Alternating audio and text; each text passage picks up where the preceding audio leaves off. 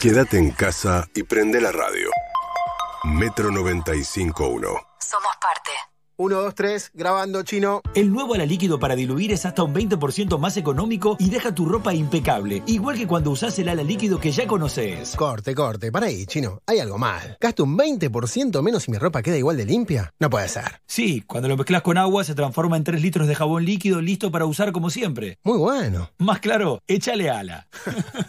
Échale ala. Probá el nuevo ala líquido para diluir. Rinde 3 litros, es hasta un 20% más económico y deja tu ropa impecable. El Día del Niño llega a casa. Del 10 al 13 de agosto, aprovecha los beneficios de comprar con las tarjetas de crédito del Ciudad. Tenés un 30% de descuento y hasta 3 cuotas sin interés en todas las jugueterías adheridas. Conoce más en bancociudad.com.ar y en nuestras redes. Banco Ciudad, te quiere ver crecer. Promoción válida para la República Argentina desde el 10 del 8 del 2020 hasta el 13 del 8 del 2020. Para más información consulte bancociudad.com.ar conforme RES 915-2017. TNA, de ICE efectivo incluido 0% del producto ofrecido corresponde a la cartera de consumo. Ahora los que somos Movistar, los gigas que no usamos de nuestro plan los podemos guardar para el mes siguiente desde la app Mi Movistar. Porque tus gigas son tuyos, guárdalos. Los que somos Movistar, tenemos más. Válido en Argentina del 12 del 6 de 2020 hasta el 31 del 8 del 2020. Más info en movistar.com.ar barra guardagigas.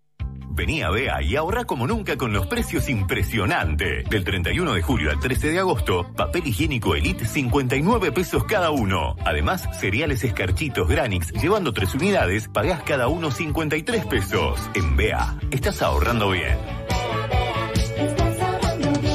Válido 31 de julio al 13 de agosto para las sucursales Vía Cabe las provincias de Buenos Aires, Entre Ríos, Corrientes, Chaco, Chubut y Santa Fe. Si vas a pintar tu casa, ponele Plavicon, todo tiene solución.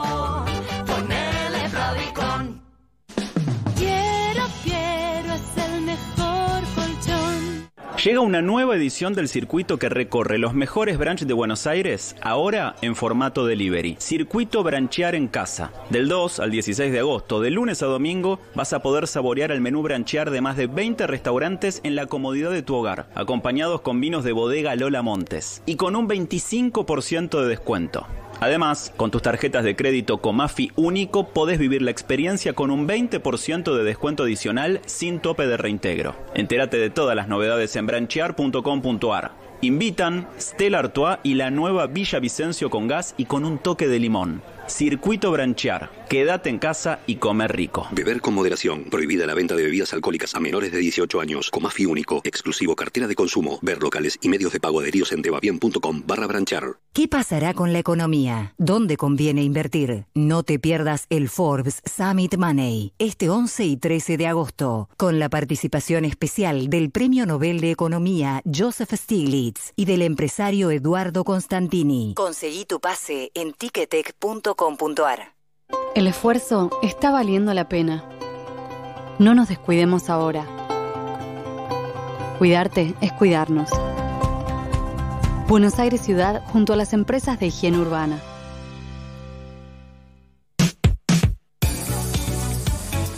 Donde estés, Prende la radio. Metro Metro. 95.1. Sonido urbano. 10 minutos para las 8 de la mañana. Bueno, les vamos a presentar la nota con Martín Guzmán, el ministro de Economía. La grabamos ayer a la noche en la radio. Guzmán pasa largas jornadas en el Ministerio de Economía, eh, suele quedarse incluso a comer en el Ministerio de Economía.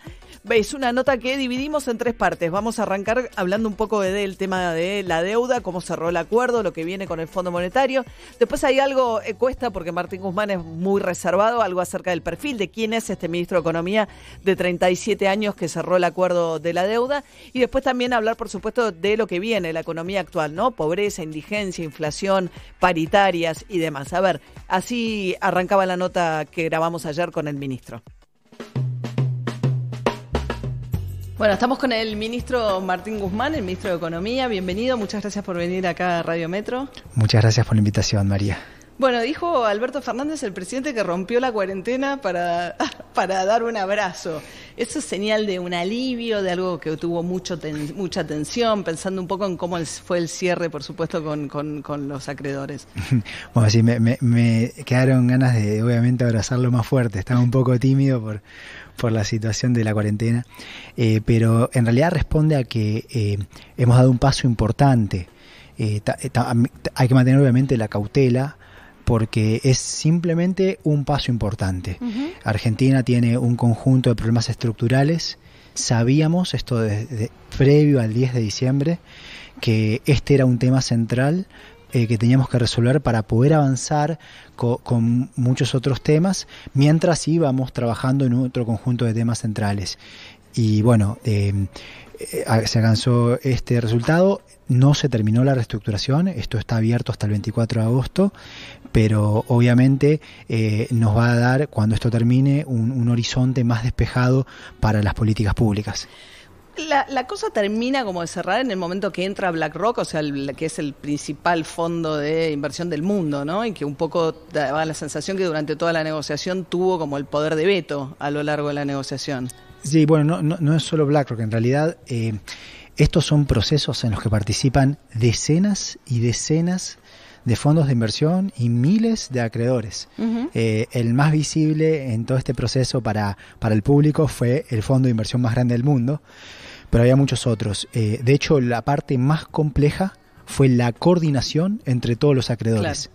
Eh, Decía sí. el- un artículo del New York Times que hubo dos instancias en que Fink, el, el- el administrador, jefe del BlackRock, eh, tuvieron ustedes conversaciones telefónicas personales en momentos claves. Bueno, ahí, eh, no, no, no han sido declaraciones mías esas, pero eh, obviamente que hay muchas conversaciones en general. Eh, hay que obviamente respetar la intimidad de, de todo tipo de conversación por aquí. Eh, pero bueno, lo importante fue que finalmente eh, con tanto BlackRock y decenas de, de fondos de inversión nos pudimos poner de acuerdo en un lugar que eh, implica fuer- esfuerzo por parte de todos los lados de esta negociación, que nos ayuda y que eh, también eh, se considera aceptable para, para el funcionamiento del mercado. Ahora, del total de la deuda argentina representa, me decía un economista, no sé si es correcta la cifra, el 22%. O sea, este acuerdo representa el 22%. Después queda el Fondo Monetario, la deuda emitida bajo legislación local y algo del Club de París, ¿no? O sea, que es una parte significativa, pero no llega a ser ni la mitad de la. y, y necesario, digamos, el arreglo, pero no llega a ser ni la mitad de la deuda argentina. Bueno, eh, eh, es cierto, hay, esto es como un, un problema macroeconómico grande que tiene distintos, distintas partes, un rompecabezas con distintas piezas. El más complejo en esta primera etapa era el de la reestructuración con los acreedores privados bajo que habían emi- tomado eh, deuda argentina bajo ley eh, de Nueva York. Eh, al mismo tiempo teníamos la deuda pública en pesos, que es un mercado que se viene normalizando muy bien. Eso ayuda mucho a Argentina porque le permite al gobierno poder endeudarse en moneda local, a las empresas, permite ir reconstruyendo la posibilidad de que haya financiamiento en pesos a tasas razonables en el país y que las empresas se beneficien de eso y puedan invertir más y generar más trabajo. Después estaba la deuda en dólares bajo la ley argentina. Eh, este era otro tema importante. Nosotros elegimos tratar de una forma equitativa a la deuda bajo ley extranjera, que era más difícil de reestructurar, y a la deuda bajo la ley argentina. En un en- había momentos en que había voces que lo que planteaban era, como es más fácil la ley argentina, que la quita sea más grande allí. Pero nosotros queríamos cuidar a la ley argentina para que siente las bases de un desarrollo de mercado de capitales que ayude a que haya más instrumentos de ahorro. Y ciertamente queda el Fondo Monetario Internacional, que es la- va a ser el próximo paso. Claro. Antes de ir al tema del fondo, digamos un poco, el planteo era que lo que se logró fundamentalmente es quita de intereses, ¿no? Reducir prácticamente del 7 al 3% los intereses que se van a pagar y unos 4 años, 5 de un plazo de estar más eh, sin vencimientos tan, tan grandes, ¿no? Que la quita de capital fue muy chiquita, finalmente. Ahora, ¿qué pasa? El otro día decían que Alberto Fernández, cuando mostraba el perfil de la deuda, esos cuadros que mostraron en el Ministerio de Economía, que si uno mira hacia adelante, bueno, un mandato de Alberto Fernández, quizás un mandato más, y quizás ahí viene de vuelta el problema si Argentina no crece de manera sostenida.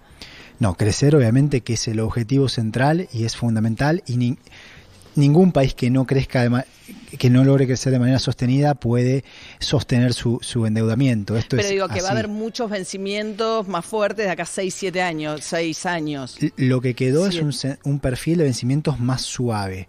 Al principio no hay prácticamente nada en los primeros cinco años de vencimiento de capital y después se distribuye el capital que ade- adeudaba Argentina de una forma suave en el tiempo. Lo que teníamos nosotros cuando eh, eh, iniciamos en el gobierno era un perfil de vencimientos de capital muy abultado en los primeros años, además unas tasas de interés muy altas, 7% en dólares en promedio y ahora quedan eh, cercanas al 3%, lo cual obviamente genera un alivio muy importante.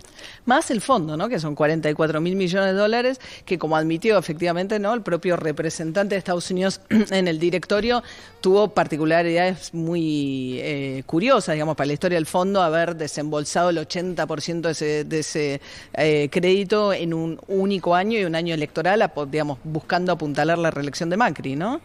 Bueno, sí, el fondo es otro tema importante a resolver, es otro paso importante que debemos dar. Eh, son aproximadamente 45 mil millones de dólares que tomó el gobierno previo, eh, bajo la expectativa de que esto iba a generar un shock de confianza, entonces iba a bajar el costo al que Argentina se endeudaba en los mercados financieros Claro. internacionales, iba a poder tomar prestado a tasas más bajas y con eso pagarle al Fondo Monetario Internacional. Y no pasó. Y ahora tenemos una montaña de vencimientos entre septiembre del 2021 y, y el 2024 que, que a los que no podemos hacer frente en las condiciones que está Argentina. Y es cierto también que esto se eh, vio por muchos como un préstamo de tinte político, un Bueno, apoyo ¿no? Claro, de hecho fue manifestado de forma explícita, un apoyo al gobierno anterior, eh, apoyar a, que, pueda ganar las elecciones.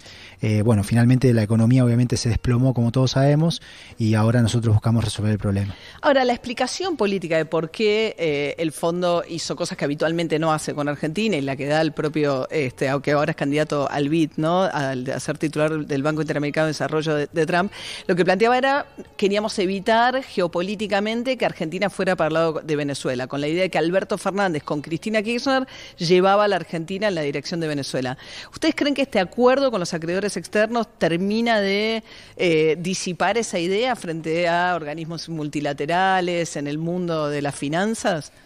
Bueno, lo que pienso es que eh, ha- había mucha confusión eh, en ciertos lugares de- del mundo y que todo este proceso que, se transitó en los últimos ocho meses, eh, en cómo pensar la, la integración financiera argentina en el mundo, también la integración comercial y cómo resolver los problemas, eh, no buscando confrontar, sino resolver un problema real y la legitimación al proceso de reestructuración de deuda que se dio a nivel internacional, el apoyo del G20, el FMI, de la comunidad académica internacional, eh, pienso que todo eso ha ayudado a disipar ciertas dudas. Obviamente que cada quien piensa lo que, lo que quiera y que puede haber dudas en distintos lugares, pero la realidad es que hoy enfrentamos una, una relación con, con eh, actores y actrices claves en el mundo que en donde hay muchísima más claridad que tal vez la que se esperaba eh, previo a la asunción en- nuestra en el gobierno.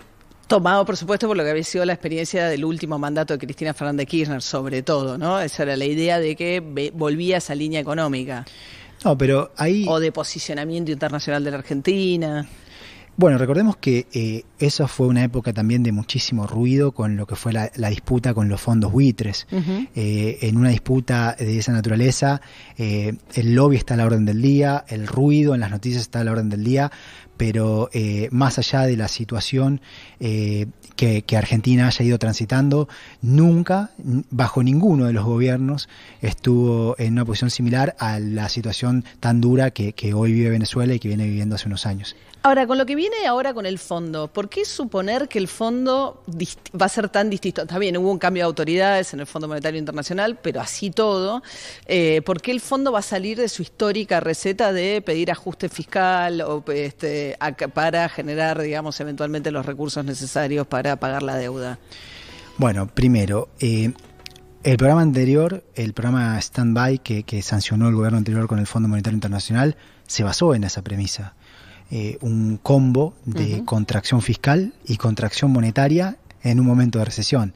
Y los resultados quedaron a la vista. Sí. Eh, todos los indicadores económicos y sociales se deterioraron. Deterioraron la vida de millones de personas, se deterioró. Sí, vino la bruta devaluación también, ¿no? La bruta devaluación, con las consecuencias que tuvo para la inflación, para el poder adquisitivo, la destrucción de empresas, la destrucción de empleo.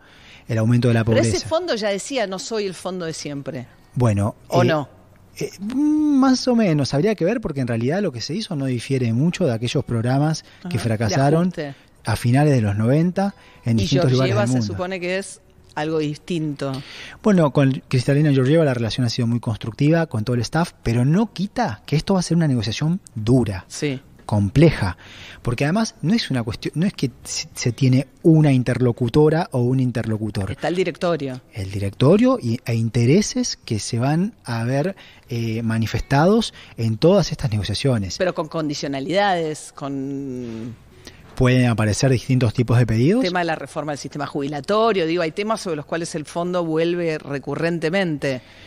Eh, ha pasado y uno nunca tiene que descartar que ese tipo de pedidos puedan empezar a voces a manifestarlos. Pero lo que nosotros tenemos claro es que no vamos a hacer nada que vaya en contra de lo que consideramos deseable para un sendero de desarrollo inclusivo, virtuoso, estable para Argentina. ¿Será rápido el acuerdo con el fondo? eh, justamente por la complejidad y la cantidad de detalles que hay que negociar, eh, no lo vemos rápido. Eh, el acuerdo anterior, eh, en pocas semanas se llegó eh, a un acuerdo y la sociedad quedó un poco a un lado eh, en la información de lo que estaba ocurriendo.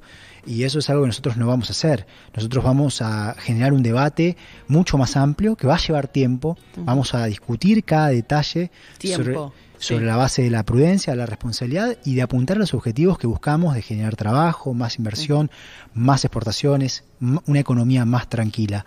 Así que pienso que eh, va a llevar meses.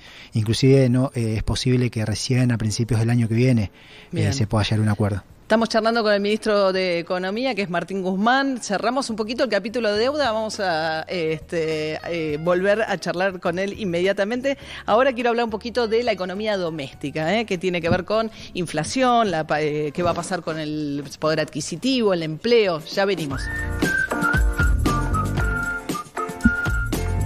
8 de la mañana, 3 minutos. Ahí estaban, ¿eh? estamos compartiendo parte del reportaje que grabamos ayer, tipo 7 de la tarde, aquí en la planta baja de Metro, con distanciamiento social, barbijos. Este, vino el ministro con su vocero, nos sentamos a charlar. Queremos saber después alguna intimidad, ¿no? Algo, algo fuera de aire queremos Algo saber, fue- María, es no muy sé. discreto, te quiero decir que es un ministro muy, muy discreto, muy bajo perfil, o sea, vino, nada, viene solo, que es eh, de acá se fue, eran las 8 de la noche y volvía al ministerio porque habitualmente se queda hasta las 12 de la noche, 1 de la mañana, come en el hincha de ministerio. gimnasia. Hincha, de gimnasia, sí señor, hincha de gimnasia. Y me dicen que juega muy bien al fútbol. Juega bien al Mirá. fútbol, es tenista, corre también, no, es muy deportista, este, muy, muy deportista, pero muy reservado. Diría que lo que estábamos escuchando recién, digamos, lo central tiene que ver eh, con la evaluación que él hacía del cierre del acuerdo con los acreedores externos. Eh, dijo una definición sobre la cual va a volver después, que tiene que ver con ser pragmáticos, ¿no? Que básicamente la mirada que él tiene y que él cree que Alberto Fernández es un gran pragmático, que ni es muy ortodoxo, digamos, que no tiene, que no se casa con ninguna receta, que básicamente es un pragmático. Dice, buscamos resolver los problemas sin confrontar, tiene ese tono académico, es alguien que ha trabajado, tiene 37 años, muy joven, ha trabajado toda su vida en la academia, pero no es que esto es un alto en su carrera, esto es lo que él quiere hacer. Dice que estudió para ser ministro, no es que estudió y ahora está siendo un rato ministro, sino que lo que él quería realmente era tener la oportunidad que finalmente le da Alberto Fernández cuando le ofrece el cargo. Eh, enseguida vamos a seguir, pero la definición importante me parece que hay un primer título que seguramente va a rebotar fuerte, que es que el, eh, el acuerdo con el fondo vendría recién a principios del año que viene. ¿Cuánto va a durar la próxima negociación dura que tiene la Argentina por delante? Recién a principios del año que viene, dijo recién Martín Guzmán, como lo escuchábamos, y dijo que espera una discusión difícil, compleja, dura con el Fondo Monetario Internacional, en el que seguramente van a aparecer exigencias del Fondo Monetario Internacional. Yo le preguntaba por el ajuste del tema de la reforma del sistema previsional, dijo seguramente. Seguida lo vamos a escuchar hablar de inflación y otros temas al ministro, al ministro Martín Guzmán.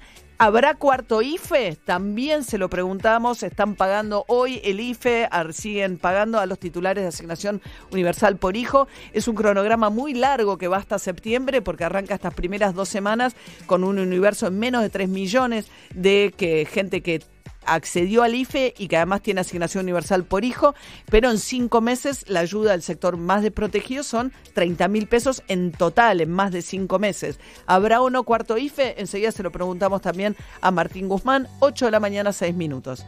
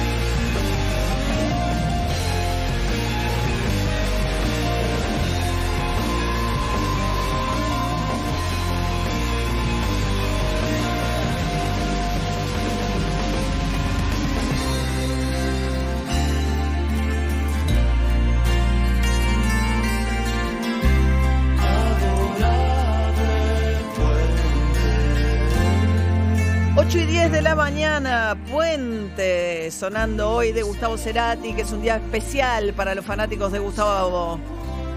Muy especial, María, porque hoy, un 11 de agosto de 1959, nacía hace 61 años. Hoy estaría cumpliendo 61 años Gustavo Cerati. Por eso, si entras a Twitter, vas a ver que Cerati Eterno es tendencia y ahí toda la gente, todos los fanáticos están compartiendo algunas frases de Gustavo De Cerati. Gustavo. Bueno, y este tema que como te contaste, ¿no? Interpretó la orquesta del Colón con Moyo, lindísimo, gracias. eh, y el gracias es un gracias, está representado al personal médico, ¿no? Claro, exactamente. Ya que nos salimos a aplaudirlos, por lo menos la Orquesta Estable del Colón, junto con Lula Bertoldi, de Eruca Sativa y Ricardo Mollo les hicieron una hermosa versión de esta canción, que es hermosa ya de por sí, ¿no? Muy Puente. linda, muy linda. Fíjense, pues es lindo ver una orquesta, ¿no? Todos los, los, los- los to- eh, los tocando cada uno en su casa, por supuesto, pero bueno, te van mostrando los distintos momentos en los que cada instrumento toma, toma, toma su protagonismo, ¿no? Bueno, Juli, hagamos un panorama. Tenemos más para compartir del reportaje con Martín Guzmán, tema coronavirus. ¿Cómo estamos, Juli? Bueno, pensaba en ese aplauso que no damos a las 21 y que en este momento necesitan mucho los equipos de terapia intensiva porque son los equipos con mayor exigencia, se están estresando las situaciones en, eh, tanto en el ámbito privado como en el ámbito público, en las salas de terapia intensiva. Eh, Claudio Velocopit, que es el representante de las entidades de eh, medicina privada, dijo ayer que ronda el 75% la ocupación en ese ámbito. Hay eh, centros que tienen una ocupación incluso más alta, pero ese es el promedio. En, en el AMBA, según el registro que comunica el Ministerio de Salud, ayer hubo un salto de casi 1%, estamos en un eh, 67,4% de ocupación de camas de terapia intensiva. Como venimos diciendo, le van a echar mano a las salas de terapia intensiva pediátricas eh, y lo que necesitan es eh, rápidamente formar a equipos que tal vez no estaban hasta ahora especializados en terapia intensiva, pero por ejemplo los equipos de neumonología se empiezan a preparar, eh, los equipos de eh, cardiología se empiezan a preparar en distintos centros de salud para atender situaciones de terapia intensiva y Jujuy es en este momento la provincia más complicada con alrededor del 93% de sus camas ocupadas. ¿no? Claro. Y por supuesto que en ningún lugar quieren llegar a esa situación de colapso en, el- en la cual tengan que decidir, tomar esa decisión ética de, bueno, ¿a quién le damos un recurso que ya es tan escaso que no lo tenemos para dos pacientes, sino para uno? Por eso también hay mucho énfasis en ver qué está pasando con los tratamientos que impiden que un paciente llegue a terapia intensiva, a ver qué pasa con el plasma, con el suero equino, con las nebulizaciones con ibuprofeno de las cuales hablamos ayer, que todavía no tienen autorización de ANMAT, pero que avanzan para conseguirla, ¿no? Claro, claro. Me parece que mañana vienen los primeros resultados de las investigaciones con plasma. Los están todos muy esperanzados, pero hay que ver qué dice después el experimento. Eh, empiezan a ver los primeros resultados, ver cómo funciona eso.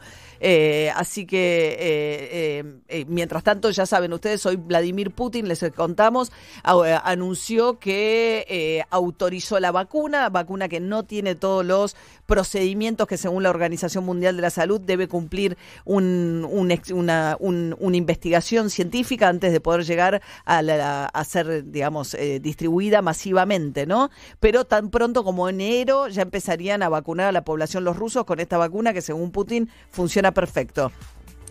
A vacunar masivamente. Ya mismo van a empezar a vacunar a médicos y a militares en principio y también a docentes. Esos van a ser los primeros grupos a los que Rusia apunta con su vacuna con la que acaba de anunciar Putin. Bien, sobre la cuarentena nuestra, yo creo que va a seguir 15 días más, eh, área metropolitana casi como está. La reta aspiraba, ayer estuvo con Alberto Fernández, a ver si podía abrir el 11 y Avellaneda con algún mecanismo de restricción, los deportes individuales. Por ahora daría la sensación de que va a ser muy parecido a lo que sigue los próximos 15 días.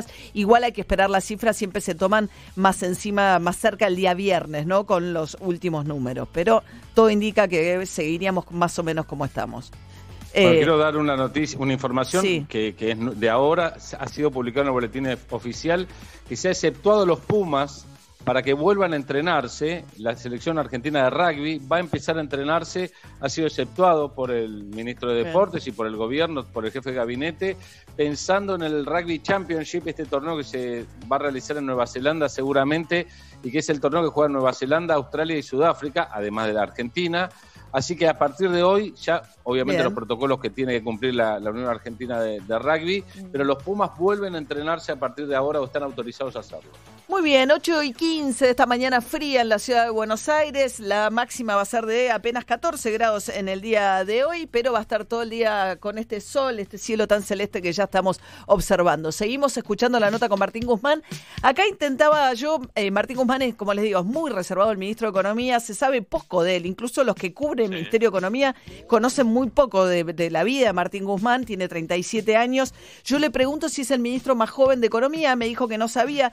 Recién fui a fijar, eh, Kisilov, que era un ministro muy joven cuando fue ministro de Cristina Kirchner, tenía 42 años. Yo creo que con 37 años, efectivamente, debe ser por lo menos del 83 hasta parte. No sé qué edad tenía Jesús Rodríguez esos días tan agitados que fue ministro de Alfonsín. Bueno, pero en todo caso, escuchemos un poco acerca de perfil de este ministro de Economía que es Martín Guzmán y después sí les preguntamos acerca de qué prevé de inflación para este año, qué va a pasar con las paritarias. A ver, sigamos escuchando el reportaje que grabamos ayer a la tarde aquí en Metro con Martín Guzmán.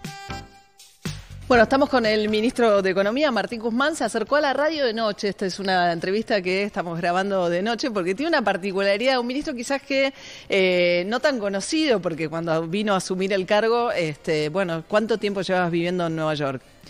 Bueno, llevaba en Estados Unidos eh, 11 años y medio, eh, siete de ellos en Nueva York, pero tenía eh, un contacto totalmente fluido y estrecho con Argentina. Pasaba algunos meses del año aquí eh, enseñando en la Universidad Pública, en la Universidad de La Plata y en la Universidad de Buenos Aires.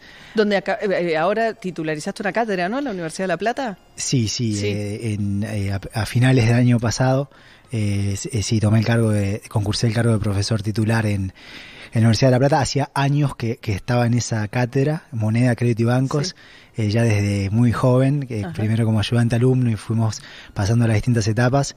Y el profesor titular en un- se jubiló hace poco, un gran valor de la economía argentina, eh, Daniel Heyman. Ajá. Y así que bueno, yo concursé y, y estaremos dando clases. Ahora el, el coronavirus afectó a toda la logística. Pero si no, se- seguirías dando clase. Sí, estaba de hecho dando clase. Como Alberto Fernández, digamos. Sí, en- Sí, sí, absolutamente, es Ajá. lo que va y así va a seguir siendo. Eh, y eh, la eh, de La Plata, por supuesto. El, el, ay, quise apagar y prendí, perdón. ¿El ministro de Economía más joven de la historia? No.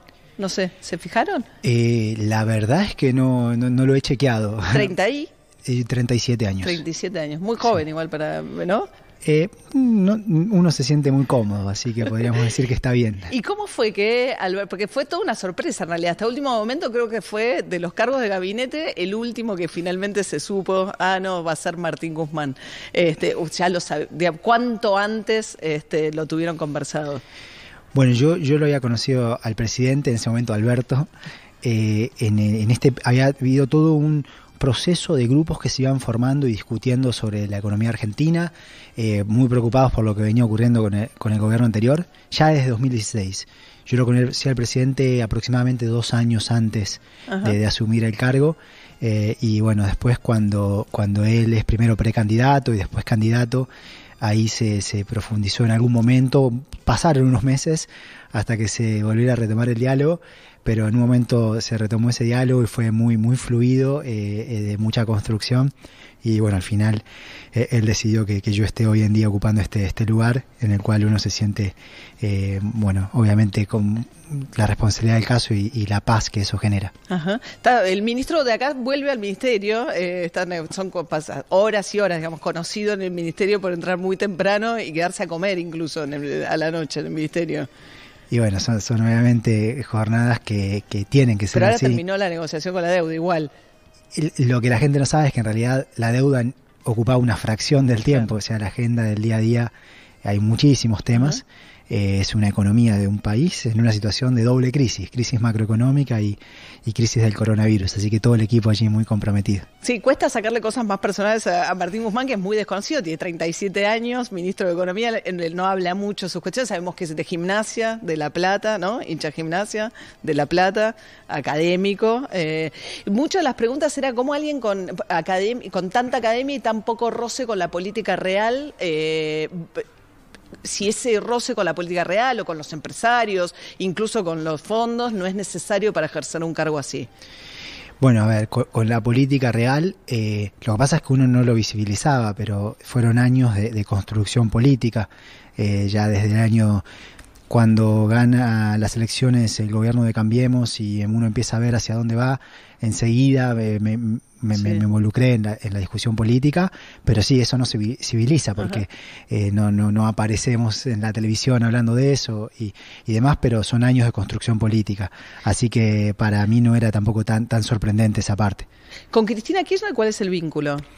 Bueno, tenemos una, ha habido eh, un diálogo muy, muy valioso en estos meses. eh, Ella se involucró mucho. Lo que yo encuentro ¿O se es... eh? Y, y- y se da un diálogo que a, mí- a mí personalmente me resulta muy valioso y que es un espacio de reflexión que en general encontramos valioso para el frente de todos y ¿Es para, el- para solas Argentina. ¿Cómo? ¿Suele ser a solas los dos? No, no necesariamente, no, no, a veces sí, a veces no. eh, y bueno, ella es una persona muy inteligente, comprometida, tiene mucha fuerza, así que eh, eso vale mucho. Y en todo el frente de todos, ¿no? El presidente, eh, la vicepresidenta, eh, bueno, también ha, ayudado en la Cámara de Diputados mucho Sergio Massa con eh, dos leyes clave para todo este proceso de restauración de la sostenibilidad de la deuda pública. Máximo Kirchner también haciendo un gran trabajo. También. Así es, así que eh, en ese sentido hay un espacio de, trabajo conjunto que, consideramos que, que vale muchísimo para Argentina. Alberto Fernández dijo que le agradeció al Papa y que en un momento eh, ustedes estaban duros y fueron Cristina Kirchner y Labaña que le dijeron cierren de una vez, hay que cerrar. Eh, ese diálogo, hay que ver qué es lo que se va a la fuerza adentro, no siempre las cosas se cuentan, pero aquí lo que teníamos era obviamente una negociación y en la negociación todas las partes eh, en algún momento tensan, en algún momento aflojan un poco, vuelven a tensar y aflojar hasta que se llegue a un punto de encuentro que, que le sirva a, a las partes en donde todos ponen algo. Dice, eh, dice Labaña que cuando Alberto Fernández quiso que ustedes se conocieran, le dijo anda y que me gustaría que conocieras a Martín Guzmán y que lo que le, le devolvió Labaña le dijo tiene la dosis justa de una mezcla entre ortodoxia y heterodoxia como economista. ¿Es una descripción justa? Eh, bueno, a ver, eh, son palabras que obviamente son, son bienvenidas porque se, se ve que se está en un tono muy positivo y lo que nos- yo busco hacer es eh, pensar qué herramientas sirven para cada problema dado. Entonces nunca Eso es el ortodoxo un poco. eh, en realidad ojalá eso fuese la ortodoxia, eh, porque lo, lo ideal es nunca atarse a ninguna escuela Ajá. o a un modo de pensar, a una escuela de pensamiento económico, sino eh, pensar en una circunstancia dada cuál es la naturaleza del problema, cuáles son eh, las herramientas apropiadas para lidiar con ese problema y, a- y actuar con pragmatismo, que de hecho es la forma en que el presidente actúa. y Es un pragmático, lo, Ah. definiría como un pragmático. Un pragmático. a- Alberto sin duda Sí. es una persona muy pragmática, muy reflexiva eh, y, obviamente que en el Ministerio de Economía tra- tratamos de actuar de, de la misma manera. Estamos charlando con Martín Guzmán, el ministro de Economía. Vamos a volver en unos minutos a preguntarle temas de la economía. Estábamos con la inflación. ¿Qué proyecciones tiene para el 2020? Ya venimos. 8 y 23 de la mañana, ya continuamos con la entrevista con Martín Guzmán. Ahora, Jopo, a ver cómo sigue la jornada.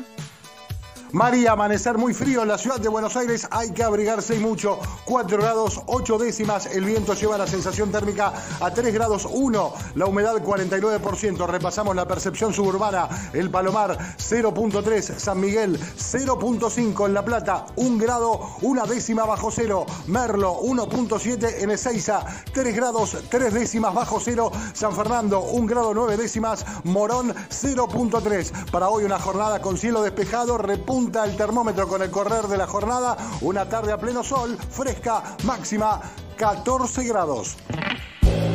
Es tiempo de Cronos y es tiempo de aprovechar la mejor financiación. Este mes podés tener tu Fiat Cronos con un descuento especial de 150 mil pesos. Además, financia hasta 800 mil pesos. Empezá a pagar a los 90 días y obtené hasta 6, 6, 6 años de tasa fija.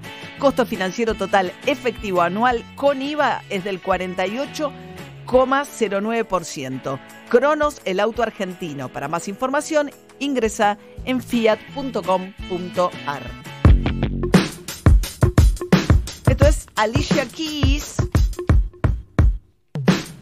Empire State of Mind. Enseguida seguimos con Guzmán. Yeah, I'm out at Brooklyn. Now I'm down in Tribeca, right next to the Narrow. But I'll be hood forever. I'm the new Sinatra. And since I made it here, I can make it anywhere. Yeah, they love me everywhere. I used to cop in Harlem. All of my Dominicanos right there up on Broadway. Pulled me back to that McDonald's. Took it to my stash spot, 560 State Street. Catch me in the kitchen like a Simmons whipping pastry. Cruising down A Street, off-white Lexus. Driving so slow, but BK from Texas. Me, I'm out that Bed-Stuy, home of that boy Biggie. Now I live on Billboard, and I brought my boys with me. Say what up to Tata, still sipping my ties. Sitting courtside, Knicks and Nets give me high five. Nigga, I be spiked out, I could trip a referee. Tell by my attitude that I most definitely from.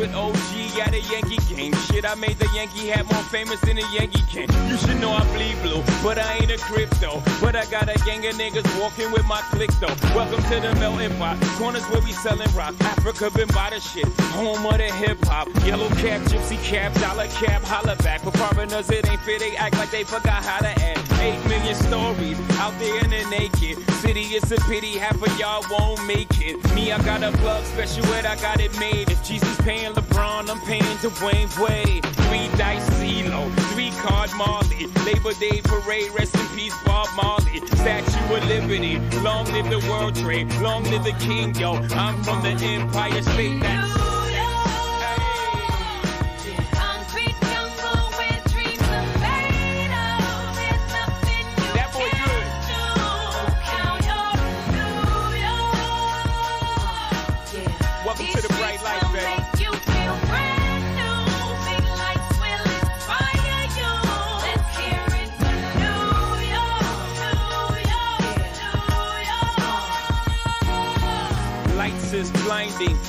need blinders, or they could step out of bounds quick. The sidelines is lined with casualties who sip the life casually, then gradually become worse. Don't fight the apple eve, caught up in the in crowd. Now you're in style, and in the winter gets cold, in vogue with your skin out. City of sin, it's a pity on a whim. Good girls going bad, the city's filled with them.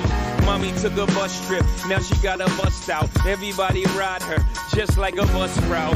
Hail Mary to the city, you're a virgin. And Jesus can't save you, life starts when the church in. Came here for school, graduated to the highlight. Ball players, rap stars, addicted to the limelight. Empty and May got you feeling like a champion. The city never sleeps, better slip you an ambient.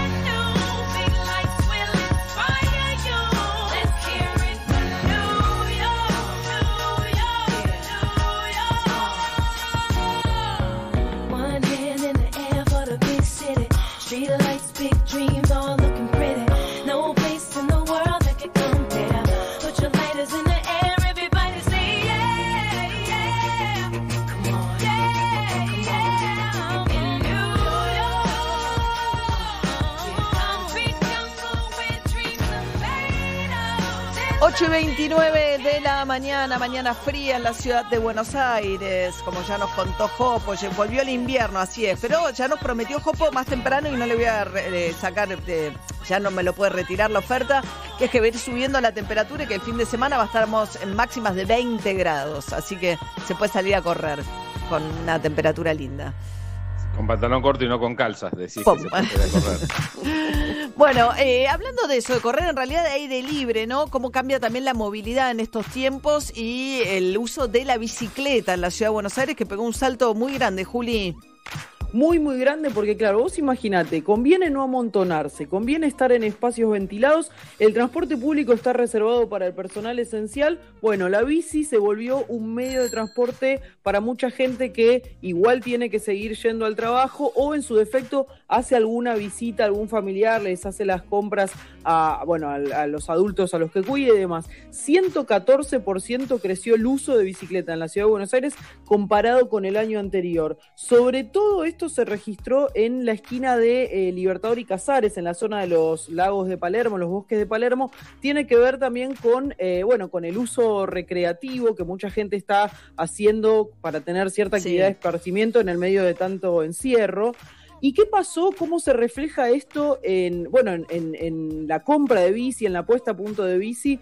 Eh, en la Cámara de Comercio y Fábrica de Bicicletas y me contaban que un 50% respecto del año pasado creció la venta de bicicletas. Hay mucha gente llevando la bici que tenía arrumbada en algún depósito o en el balcón del el departamento diciendo, che, bueno, ponémela a punto. Me dicen que la gente está comprando bicicletas que se banquen el ida y vuelta diario al trabajo, que eso es lo que piden en las bicicleterías. Claro. Una bici que se aguante ese ida y vuelta, que, bueno, están vendiendo en un promedio bicicletas de 30 mil pesos y que ponerla a punto cuesta de, 30, de 3 mil para arriba.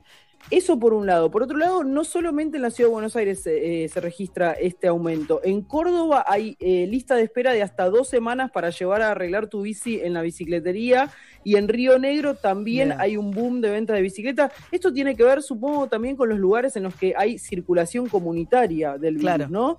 Con, eh, bueno, mantenerse aislado y moverse de la manera más segura posible. Y una cosa muy cortita, eh, Nueva Zelanda y Alemania, dos de los países que mejor eh, administraron su salida del coronavirus y los dos gobernados por mujeres, parte del dinero que pusieron en su recuperación fue para a- en sus grandes ciudades desarrollar más las ciclovías, porque apuestan a que la bicicleta sea un medio de transporte muy seguro en este contexto. Sí, yo lo que no voy a entender nunca es por qué el gobierno de la ciudad cerró estaciones de las bicicletas y obviamente que además, o sea, la zona donde hay más demanda es donde hay más verde y como la desigualdad se ve en todos lados, el verde también está en las zonas más ricas de la ciudad. Vos tenés menos Sí. verde y menos plazas en la zona sur y tenés menos oferta de bicicleta también, lo cual es una injusticia este, grande. Bueno, Sí, Ari, están restringidas, la- ojo que esas bicicletas están restringidas al uso de, eh, no, no son para uso recreativo, son uso pa- eh, para el transporte de un trabajador no esencial. ¿cuáles decís, Juli? Las, las del sistema de la ciudad. ¿Cómo? Pero los fines de semana pasean en las naranjas.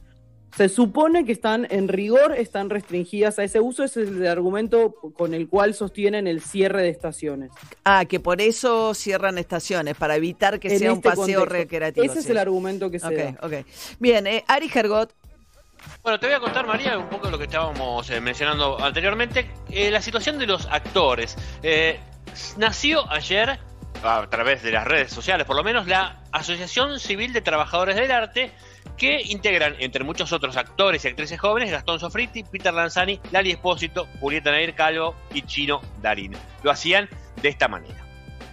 Estamos muy preocupados por la industria en la que trabajamos. El mundo está en constante cambio. El avance de las nuevas tecnologías Nos exige adaptarnos. Para no quedarnos afuera del mercado. Para ser competitivos es fundamental la creación de políticas públicas y regulaciones acordes. a las necesidades actuales. Por ello conformamos ACTA, Asociación Civil de, Trabajadores del Arte. Somos una institución Transversal a las existentes. que viene a promover Como te venía diciendo María, Gastón Sofriti, actor eh, surgido de la factoría Gris Morena, pero bueno, ahora ya ha devenido hace unos años en productor, junto con Peter Lanzani, Chino Darín, todos son chicos jóvenes, entre 30 y 40 años, y que además ya tienen experiencia produciendo contenidos y eh, experiencia con las eh, plataformas de streaming. ¿Y esto a qué viene? Veníamos contando, ¿te acuerdas la semana pasada? También el conflicto que, que desató una carta que mandó eh, el, el colectivo de actrices argentinas, ¿no? Una, una carta forma, eh, firmada por 2.600 eh, actores y actrices, en las cuales denunciaban que hoy por hoy en Argentina hay un 90% de desocupación del rubro, ¿no? De, de- de los actores y actrices. Además, lo que venían pidiendo son exención del pago de monotributo y autónomos, compensaciones salariales, además de generación de contenidos y regularización del derecho de interpretación en las distintas plataformas de streaming. Aquí hay un problema, María, porque claro, ellos pueden decir, bueno, nosotros queremos que R-Way, simuladores, cualquier eh, o- obra que haya transcurrido hace muchos años y que se pase a través de Netflix, Amazon o lo que sea, eh, les paguen, digamos, por su obra. Pero esto no está en la ley, en la ley que, digamos, de la cual hoy por hoy eh, se, se agarra Sagay para pagarle a sus actores. Básicamente lo que dice la ley es que actores argentinos percibirán, actores y actrices argentinos, percibirán un pago por la emisión y repetición de cada programa o película en la que hayan eh, participado, ya sea televisión abierta, cable, satelital, en empresas de transporte aéreo, terrestre y en hoteles. Como ves, no se claro, menciona que no en ningún lado el streaming, ni- claro. Exactamente. Eh, sí, Por lo claro, tanto, sí, sí. eso es lo que, lo que deberían trabajar, una nueva ley. Y esto es lo que vienen a plantear estos actores eh, jóvenes, digamos, a reformular de alguna manera todo lo que está ocurriendo con actores, pero también con productores, ¿no? O sea, Sí. ya te digo, como son actores y productores, saben perfectamente de un lado de la ventanilla y de. Bueno, mientras tanto, nuestra duda y que se prendieron mucho los oyentes si es Martín Guzmán el ministro más joven de la historia. Yo lo comparaba contra Sí. Kisilov, que tenía 42. Y como tengo memoria, hablé. No, eh, eh, memoria, este, no es que yo era chica en ese momento, por favor, les pido. Pero Mm. dije, ¿no será que Jesús Rodríguez, Jesús Rodríguez agarró una papa caliente del gobierno de Alfonsín cuando estaba la hiper desatada? Eh, fue un ministro que eh, agarrar el ministerio en esas circunstancias era poner el pecho un poco realmente, bueno, no había nada que hacer más que esperar el desenlace, el final final del gobierno de Alfonsín. Jesús dice, fui ministro a los 33 años. Jesús Rodríguez rompió el récord que tenía José María Dañino Pastore, ministro a los 35. Así que, y Martín Guzmán con 37 años, el tercero más joven de la historia. Enseguida seguimos escuchando la entrevista A que... esa misma edad asumió Martín Lustó en el 2007 en el gobierno de Cristina Kirchner 37. ¿Ah, sí? Mira, no- eh, ahí está. Ahí lo Bueno, estuve chequeando. Muy bien, así que ya hicimos el ranking de los ministros jóvenes, no es tan excepcional entonces lo de Martín Guzmán.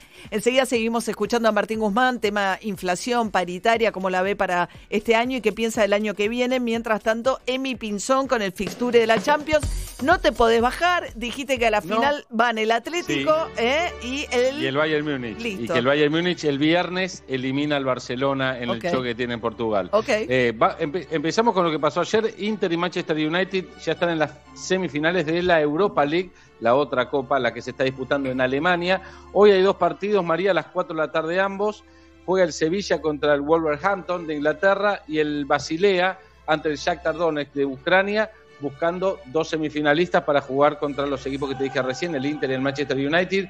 Hubo un buen partido de Lautaro Martínez que de todas maneras cerca de la noche se confirmó la mejor noticia que va a ser papá, ¿eh? así que un gran abrazo a la distancia a Lautaro Martínez, va a ser papá por primera vez, mostrando ahí la, la ecografía de, de- de su pareja. Eh, pero al margen de eso se empieza a mover. Eh, a- al margen de eso, y a propósito de la Champions, hoy se entrenó Messi, volvió a entrenarse Messi con, con un vendaje en su tobillo izquierdo después de la infracción que le cometió en el otro día. eh, así que veremos. El único, el único porcentaje menor de que el Barcelona tenga chances es el milagro Messi, porque si no es Ah, Messi, ah, ah, el Barcelona es un desastre y el Bayern Múnich Nosotros no tenemos que ser parte le de esta corrupción. de Messi. Eh, bueno, y cortito. Sí. ¿Perdón? Sí. No te estás dando vuelta, ¿no? No. No, no, no, No, no, no. Pero digo. Messi. el- lo único que puede emparejar un poco sería Messi, pero el Bayern es más. Bueno, yo Eh, arranco a perfecto. partir de mañana, 4 de la tarde, todos estos partidazos de la Champions. Atalanta, Pa- Paris Saint Germain mañana bueno, a las ese no me 4. tienta tanto. Popa- Es un partidazo, Sí. María. Ah, bueno, que No, no, pero además, a esta altura la Champions se mira todo. Todo. Si Está bien, a Juli, la final, se perdón, mira perdón, todo. perdón, hay nadie más Bueno. futbolero que Juli en este equipo. creo. No, es cierto, es No, cierto. no, sí, Muy no. cortito, lo que te había dicho la semana pasada se ha confirmado anoche. Eh, en Italia, en la Juventus, el nuevo entrenador Andrea Pirlo no va a tener en cuenta al Pipa Higuaín. Le van a dar el pase y probablemente, si no se queda en Italia, se va a jugar a Estados Unidos. Así que Ah. el Pipa va a seguir haciendo goles en algún lado eh, y va a seguir haciendo ahí. plata, que es lo más importante. Pará, sí. me- me- lo acabo de googlear. Andrea, eh. Andrea Pirlo quedó en nuestra Ah, memoria eso, María. muy alto. Sí, sí. Uy, Dios mío. No. Estaba por este completar programa- el cupo, el cupo No. cosificador de Flora, eh, Andrea Pirlo. No, Andrea Pirlo, yo te Eh. juro, dijiste Andrea Pirlo y dije, ¿es Andrea Pirlo? Y lo fui a buscar, la Ese. foto es... No, no, no, esto es muy fuerte. Corazoncitos creo- en Zoom hacen. No, no, no, esto esto- Por es favor, increíble. Pinci. Increíble. No, Bueno. yo no voy a hablar más. No. Voy a mirar la foto de quién voy a hablar. Voy a buscar todo. Muy bien, vamos bueno, a recuperar la seriedad. Ahora sí, escuchemos favor. al ministro, el último tramo del reportaje que grabamos ayer con el ministro Martín Guzmán, el ministro de Economía, aquí en Radio Metro. Es eh, muy interesante, ¿eh? escuchémoslo, eh, sobre el IFE, sobre la inflación, sobre eh, qué va a pasar con la economía este año y el año que viene. Bueno, seguimos charlando con Martín Guzmán, el ministro de Economía. Vamos a charlar un poquito de, eh, a ver, proyecciones para este año y por un lado, ¿qué se va a sostener de las ayudas que está teniendo, que está dando el Estado por la situación particular de, la pandemia? Por un lado, el IFE se está pagando ahora el tercer IFE, eh, que se va a demorar todo el mes de agosto, digamos, para que no, no, no vuelva a pasar el tema de las colas y demás, que es en cinco meses tres pagos de 10 mil pesos, ¿no? Eh, que es una ayuda importante en términos de, de- de lo que representa, pues son 9 millones de personas, pero tampoco cubre la canasta básica o una situación de, ¿no? de, de mínimo sostén para aquellos que tuvieron que dejar de trabajar completamente, sobre todo los sectores informales, ¿no? Sí, así es, pero es una ayuda muy importante eh, que ha ayudado eh, a, a 9 millones de personas eh, a lidiar con lo que es una situación eh, extraordinaria, sin precedentes en la historia del capitalismo moderno, que, que es la crisis del coronavirus, y que nos ha permitido poder contener eh, aumentos en, en- en las tasas de, de- de pobreza extrema. Eso era La indigencia, sobre todo, ¿no? Lo que- Exacto, sí. exacto, a eso me refiero. Se va a ver más el impacto porque pobreza va a crecer. un- Eh, eh, y ha ayudado a contener con respecto a lo que hubiese pasado si- eh, la pobreza, la- eh, los niveles de pobreza con respecto a lo que hubiese pasado si no hubiese estado esta medida junto a otras medidas. En un contexto que, insisto, es extremadamente difícil en todo el mundo y en un contexto en el cual las finanzas públicas en Argentina estaban enfermas, se las había dejado en una situación de altísimo deterioro y por lo tanto las restricciones con las que contamos para financiar políticas públicas eran muy duras. ¿Va a haber cuarto IFE? Esto, eh, nosotros la forma en que nos manejamos es, vamos viendo cómo evoluciona la pandemia. En nin- nadie sabe cuándo se acaba y cómo va evolucionando la pandemia. Es fundamental en estas condiciones en las cuales en todo el mundo hay cierta incertidumbre sobre cómo evoluciona esto, mantener cierta flexibilidad. No, todavía no está No nos resuelto. comprometemos hoy a ninguna medida específica de forma rígida, sí nos comprometemos a hacer todo lo que tengamos que hacer para proteger a los sectores de la población que estén en situación de alta vulnerabilidad. Así que se verá. ¿En qué momento la emisión pasa a ser un problema? ¿no? Eh, ahora, de hecho, digo, como símbolo de lo que está pasando con la emisión, el Banco Central hasta tiene que importar billete del extranjero. Eh, ¿En qué momento eso empieza a tener efectos este, no deseados sobre la economía? Bueno, eh, primero, la, la emisión, eh, uno lo que busca es ir hacia un horizonte en el cual no esté el Banco Central sistemáticamente financiando al Tesoro. Eh, esa es la normalización hacia la que se busca converger, pero eso lleva tiempo. Y en el interín hay necesidades de financiamiento sin crédito externo, reconstruyendo la posibilidad de crédito interno. Eh, lo- la emisión, para contenerla, lo que es fundamental es que haya demanda por los activos en pesos, que es la moneda que emitimos. Que no se vayan al dólar, digamos, que eso no le meta presión al dólar. Que de hecho el dólar paralelo bajó poco este- estos días, a pesar del acuerdo. Pero por otra razón, que es que hay, eh, como se ve que hay una perspectiva muy positiva de canje y como se le está dando un tratamiento equitativo a la ley local, hay inversores que están decidiendo comprar bonos en dólares para después canjearlos en pesos, por bonos en pesos, porque ahora confían en esos bonos en pesos. Entonces eso transitoriamente sube el CCL, pero después, eh, Va a bajar. después eso se, se estabiliza cuando, cuando se realice eh, no solo el canje externo, sino el canje eh, en dólares bajo ley local, que son dos procesos que eh, van al mismo tiempo. La expectativa es que la brecha se achique entre el dólar paralelo y el dólar, digamos, solidario, hoy el que tiene más el 30%. Primero que se estabilice y después buscar eh, llevar esa brecha a niveles inferiores a los que está hoy. Una brecha alta no es buena para el funcionamiento de la economía. Claro. Esto de vuelta, era un proceso y vamos dando los pasos en la- y se vienen dando en la línea de lo que considerábamos que, que tenía que ocurrir. Ahora, ¿inflación qué va a pasar? Digo, las, consultoras arrancaron el año planteando un 40% de inflación, ahora hay algunas que están diciendo 36, sobre todo por, digamos, el, el- ¿no? el freno que significa el congelar tarifas hasta fin de año, no sé qué va a pasar con las naftas, que era otra de las preguntas que quería hacer, y, y está muy planchado el salario, sobre todo. Bien, eh, in- inflación sí, había pronósticos inclusive más altos que 40 eso. y pico, sí. Más altos, sí, pasaban el 50 a principio de año, pero eh, lo que vimos fueron los primeros tres meses de gobierno previos al coronavirus, en el cual se había definido un esquema eh, fiscal monetario con la ley de solidaridad social y reactivación productiva que incluyó medidas fiscales para poder detener la contracción del gasto sin achicar el déficit y poder darle un impulso a la demanda. Ese fue el primer el esquema original y, y la infla- y políticas de precios e ingresos para ayudar a coordinar una baja de la inflación. Venía funcionando bien. Nosotros sabíamos que la inflación no se iba a bajar De golpe, momen- de sí, golpe, claro. es imposible. Eso es absolutamente. eh, eh, tiene que haber consistencia en las políticas, eh, que fue parte del problema que, que se dio antes. Vino el coronavirus y eso afectó obviamente a, a los planes fiscales y a los planes Empezó la monetarios. emisión. Y aumentó el déficit fiscal porque aumentó el gasto Claro. para lidiar con el coronavirus y bajó la recaudación porque va por la caída de la actividad que el coronavirus eh, implicó. Eh, la inflación se mantuvo, de hecho ha bajado inclusive un poco, pero tengamos en cuenta que es en un contexto de recesión. Entonces hay una parte de la baja de la inflación que tiene que ver con algo que no es bueno para la economía, Claro. que es la recesión. Pero lo otro que se dio es que eh, se había apostado muy fuertemente a normalizar el mercado de deuda pública en pesos. Habíamos enfrentado, cuando llegamos al gobierno había vencimientos muy concentrados en los primeros meses y muchas dudas sobre qué iba a pasar en el mercado de deuda público en pesos.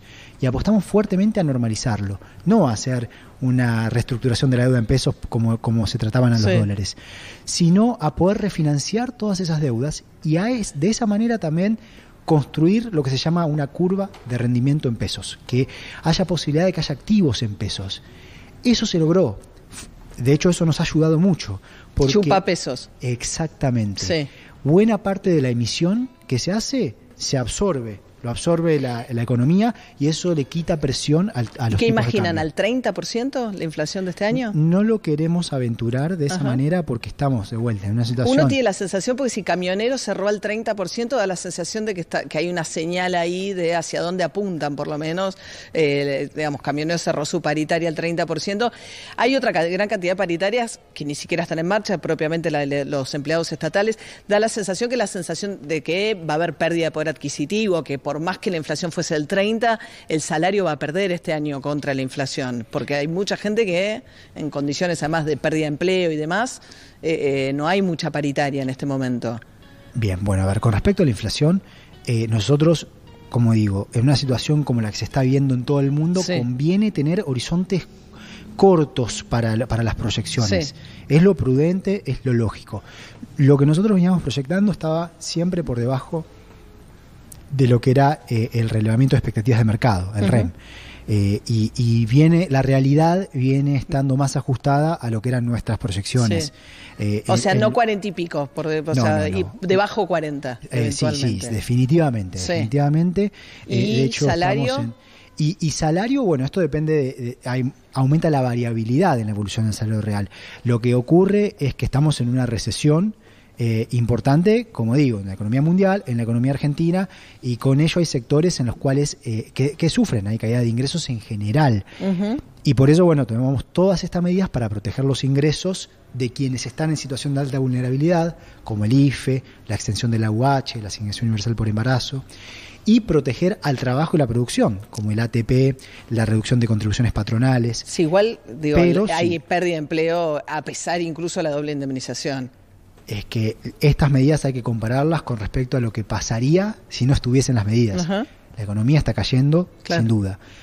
Pe- la Porque eso parece ser como una de las anclas de, de- de la inflación este año, que no va, que digamos la pérdida de poder adquisitivo, el salario real.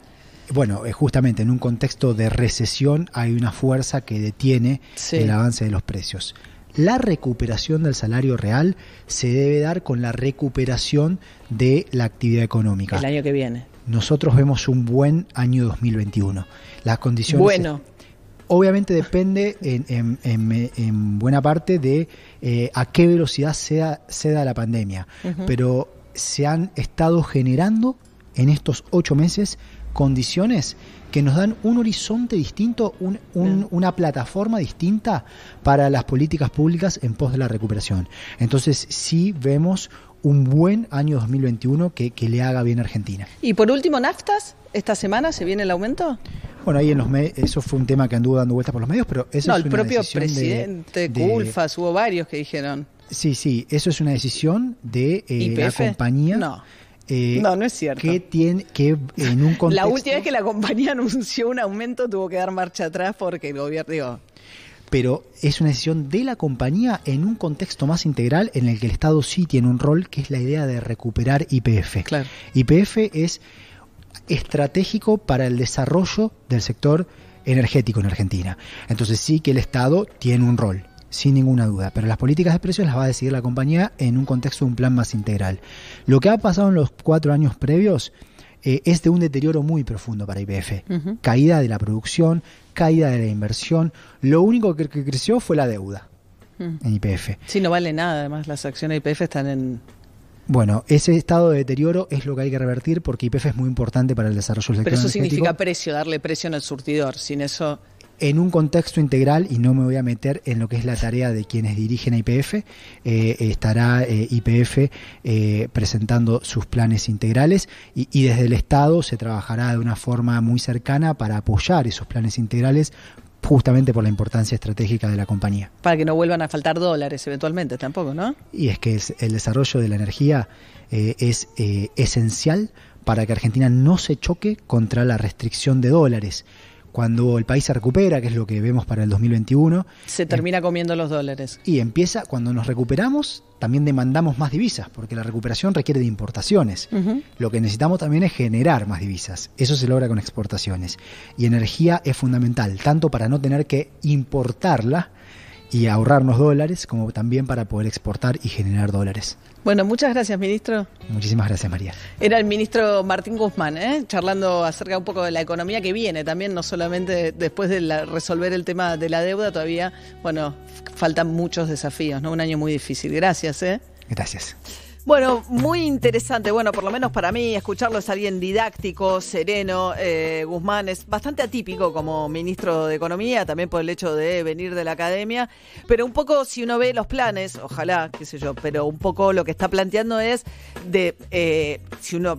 Fue un largo reportaje que dimos en tres tramos, ¿no? Pero lo que él está planteando es, después de haber resuelto, todavía falta el trámite final, pero el tema de los acreedores externos, viene el Fondo Monetario, calculó que el cierre de la negociación del Fondo Monetario va a ser hacia comienzos del año 2021. Dice que en el 2021 Argentina, si las cosas se dan razonablemente bien, tendría una recuperación, pero que lo que están pensando es cómo generar, digamos, exportar más, porque cuando vos te recuperás, importás más.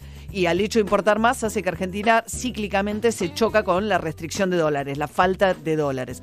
¿Cómo crecer sin chuparte los dólares para no volver a caer en una crisis? Es el desafío que dice Guzmán que se va a tener el año que viene y que dependerá mucho, digamos, el segundo mandato de Alberto Fernández de la capacidad del año que viene de sentar las bases para que en un año que vas a rebotar un poco, después una caída muy grande que vas a tener este año, que esa recuperación que vas a poder tener, porque venís de una caída enorme, se haga de una manera que te permita ir generando mayores dólares de exportación y que no te lo coma el déficit de energía. Así que es un poco, digamos, los planes o lo que están pensando hacia adelante.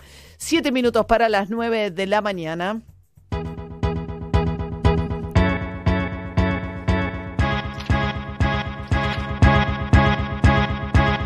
Mickey Snow Animal.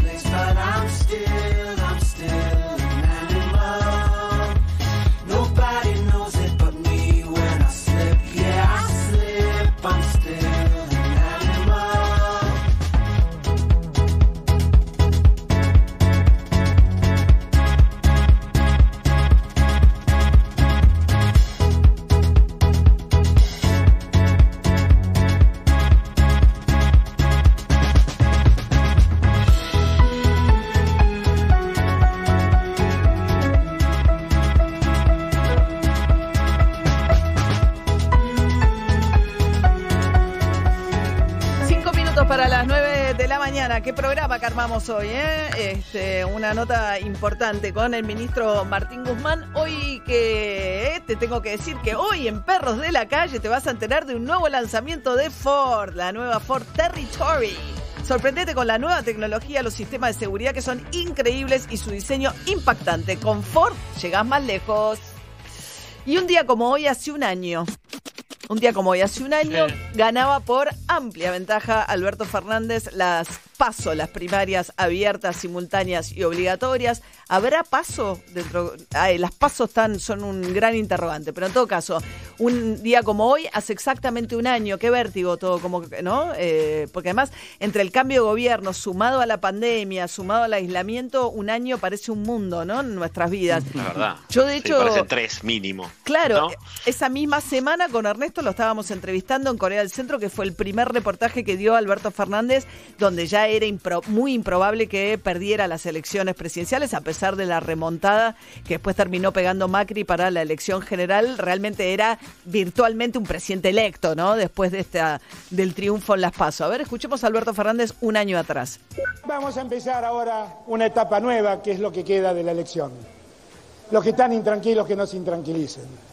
Nunca fuimos locos gobernando. Siempre arreglamos los problemas que otros generaron. Una vez más, vamos a arreglar los problemas que otros generaron. A los que se fueron a dormir, le pido por favor, o a los que recomendaron que se vayan a dormir, le pido por favor que no se duerman más porque durmieron mucho tiempo y nos generaron un problema enorme. Bueno, claro, ¿se acuerdan, no? Que pa- aparecían los números, decían, no puede ser esta distancia, no había una sola encuesta, ¿no, eh, Juli? Y esa misma sorpresa yo la tuve también en la diferencia entre Vidal y Kisilov. Me acuerdo de, de- de que me sorprendiera también esa brecha tan grande. Sí, claro, parecía que, eh, que iba palo a palo, por lo menos en la elección en la provincia, y ahí como eh, quedó muy jugado.